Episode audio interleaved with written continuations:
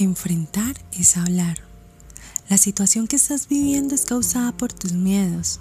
No olvides que atraes lo que temes.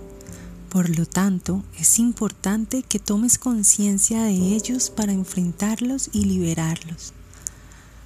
Con amor te decimos que tus miedos te impiden analizar las circunstancias de una manera objetiva. Estás concentrado, concentrada en tener la razón y esto no genera soluciones. Es una forma de justificar lo que estás viviendo. Suelta la necesidad de tenerla. Si lo analizas, todos tienen la razón desde su punto de vista y pueden dar validez a sus acciones con cualquier argumento. Es necesario ser honesta, honesto contigo mismo y con los demás involucrados. Expresa tus sentimientos.